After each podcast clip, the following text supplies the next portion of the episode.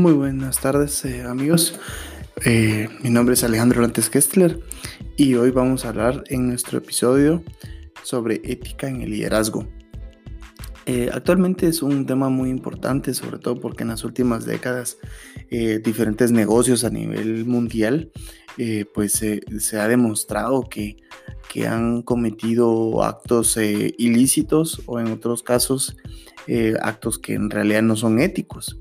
Entonces, eh, consideramos que es un tema muy importante para aplicar en el liderazgo y se ha dejado fuera, eh, eh, sobre todo por priorizar el aspecto de, obtener ganancias, de obtener, por ejemplo, promociones a nivel de, una persona que quiere ser promovida para, escalar en la, jerarquía organizacional.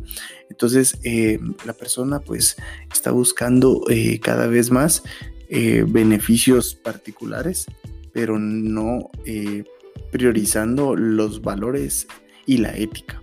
Entonces, en este sentido, me gustaría comenzar eh, así, refiriéndome que pues, este líder en esta época está siendo un, líder cínico. Y en este caso nos vamos a referir a un líder cínico como, como aquel líder que solamente se ocupa un cargo jerárquico, pero que no le interesan realmente las personas, sino nada más su propio beneficio. Entonces, eh, incluso puede ser una persona que hable eh, de liderazgo, que hable de coaching, que hable de, cómo ser mejor persona, de desarrollo personal y profesional, pero eh, que no estemos encontrando que esa persona realmente tiene un interés en los demás, sino solamente se está enfocando en el interés propio. En ese sentido, em, consideramos que eh, pues eh, realmente no cumple con los, con los parámetros y las definiciones de lo que es ser un líder, mucho menos un líder ético. por ejemplo, acá quiero citar a, por ejemplo, la ética según Sócrates, alguno filósofo de, la antigua Grecia o Confucio, Confucio perdón, en China, que eh, pues las personas, eh, ellos referían que las personas pues eh, no podían estar motivadas por las ganancias, sino por realmente una naturaleza propia de la vida. Entonces, cuando hablamos de liderazgo ético, no solamente es el beneficio personal, individual, sino en realidad el verdadero enfoque, según desde siglos atrás, el, el realmente líder ético es aquel que se enfoca en, en sí eh, la naturaleza propia de la vida y en ese sentido es eh, el bien común y no el, bien particular. Y por ejemplo, otro de los aspectos que, daña o que normalmente no se refiere a, la ética es el liderazgo en, la toma de decisiones.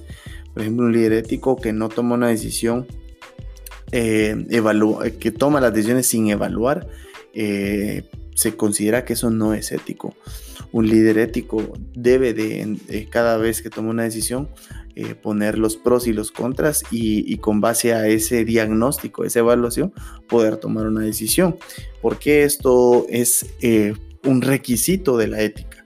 Porque para tomar una decisión de manera acertada, también estamos refiriendo que tenemos que saber cuáles son los aspectos positivos y negativos, de manera que eh, tengamos la certeza de que la decisión que tomamos la estamos tomando de una manera lo más objetiva posible.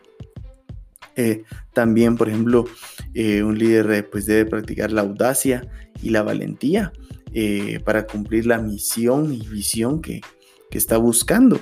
Pero sucede que, que se quiere ser líder porque se influye en los demás, se orienta a los demás, pero no se tiene la valentía y la audacia para lograr aquello que se busca. Entonces, también eh, algo que no es común eh, vincularlo con la ética, pues es la valentía y la audacia. y es porque vemos al liderazgo como algo muy, muy romántico, como muy el, alguien que hace las cosas de manera muy honesta, pero tampoco eh, al momento de tener valor para poder afrontar las circunstancias, el líder da un paso para atrás. Entonces un, verdadero líder que, cumple con la ética, pues debe tener la valentía. Eh, también por otro lado, pues debe ser justo, no solamente em, eh, eh, este líder poder eh, va, a beneficiar o va a, liderar solamente a su equipo, pero siendo tratando de una manera incorrecta a los que le rodean solamente porque no son parte de su equipo. Un, un líder ético pues debe mantener el concepto de la justicia no solo con su equipo de trabajo, sino con los pares, por ejemplo, con otros líderes, con otros grupos de trabajo. Entonces, la justicia también es parte de la ética un líder injusto, pues eh, en consecuencia no, no, está apegado a, la, a, los valores y a la ética. Eh, y sobre todo también la transparencia y por otro lado se debe ser muy crítico y autocrítico. Eh, y bueno, acá yo vinculo la transparencia también con la parte crítica y autocrítica porque para, para poder ser crítico también debemos para que, para que la crítica sea legítima y las personas puedan observar y dar, eh, tener confianza en lo que se hace eh, por parte del líder, pues también eh, el líder debe de tener una autocrítica y los, y los seguidores observar que el líder se, cada vez se perfecciona más. Entonces, no solo se trata de construir con base a, a, lo que me rodea, sino también el verdadero líder, el auténtico líder, pues también tiene una autocrítica, no como buscando menospreciarse o em, viendo la parte pesimista, sino es porque se busca la excelencia. Entonces, en la medida que un líder eh, es, eh, mantiene equilibrada la parte crítica con la autocrítica, pues eso, eso por un lado le da una transparencia eh, y se gana mucha confianza con los seguidores. Y, digamos, este, todo este conjunto de elementos que no son los únicos, pero son los que yo en este caso me, parece que son temas que normalmente no se vinculan a la ética, pues e, e, es, lo que yo, yo quería comentar acá en cuanto a la, al líder ético. Eh, y también otro elemento que es eh, realizar auditorías éticas. Em, digamos, similar a una auditoría contable donde llega pues un auditor, revisa estados financieros, revisa cómo están los números, revisa los procesos donde se ve afectados los activos o el, dinero. Eh, de esa manera, pues eh, las organizaciones debieran tener una, una, aplicación de auditorías éticas. Em, y, esto, pues, eh, ¿qué implica? Bueno, que debiéramos tener una, un código de ética, es decir, un documento donde estén los principales elementos que queremos que se cumplan y eh, poder posteriormente auditarlos. Eh, y es cierto que una auditoría o conceptos de muy normativos, muy rígidos, pueden hacer que las empresas, eh, o, perdón, las personas puedan perder su creatividad, su, su innovación, esa flexibilidad, pero también hay aspectos mínimos que deben de ser muy rígidos, muy tajantes que con esos no se puede negociar. Es importante dejarlo claro porque em, es cierto que una empresa con demasiadas normas eh, limita al trabajador, pero eh, el respeto hacia los demás es una parte vital de un negocio y que le da prosperidad. Y esas reglas básicas y mínimas son las que se debe, de asegurar el, eh, que se cumplan. Entonces, por ejemplo, en, en, ese sentido, un código de ética puede tener eh, lo relacionado con eh, conflictos de interés, eh, política de regalos, política de, comerciantes internos, actividades políticas, política de antimonopolio, de acoso, política de proceso de consultas e investigaciones, de propiedad intelectual, de represalias, anticorrupción, discriminación, diversidad e inclusión, por mencionar algunos, probablemente los más comunes o los más relevantes. Eh, según experiencias de, diferentes empresas.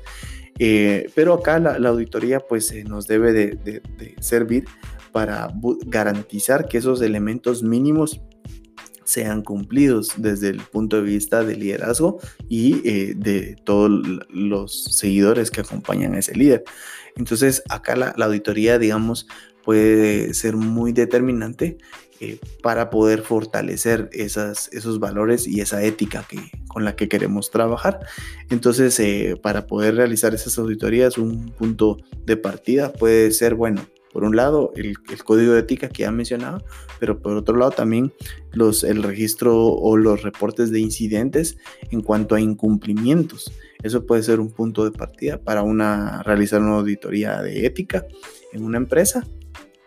Eh, pues también eh, eh, lo normal es hacer diferentes tipos de, de, sondeos o de entrevistas con los colaboradores, con los eh, empleados de la organización como para poder determinar eh, eh, si existe ética o en qué grado existe. también por otro lado, pues reportes, digamos, de qué tipo de, de, fama, qué tipo de reputación tiene la organización, creo que también es un punto de partida, nada más como una referencia. tampoco no, un auditor se va a dejar llevar por lo que puedan decir eh, los diarios o la reputación eh, de la empresa, pero es un punto de referencia que también podría servir. Entonces, eh, encuestas de satisfacción de, de, los empleados perdón, o clima organizacional también puede ser otro punto de referencia.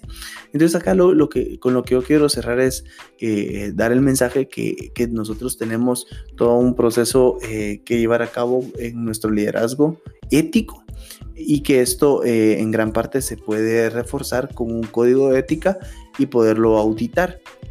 También, por otro lado, eh, quiero mencionar que en una eh, organización ese es el concepto, pero también esto se puede llevar a cabo a nivel de individual. Yo puedo determinar cuál es mi código con el cual yo voy a vivir y yo voy a trabajar eh, y voy a poder ser autocrítico y revisar si yo estoy cumpliendo con estos elementos. Entonces, bueno, con esto eh, te, agradezco por, por, tu atención.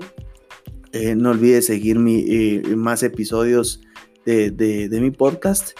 Y bueno, con esto me despido. Te agradezco mucho. Mi nombre es Alejandro Orantes y nos seguimos saludando en una próxima.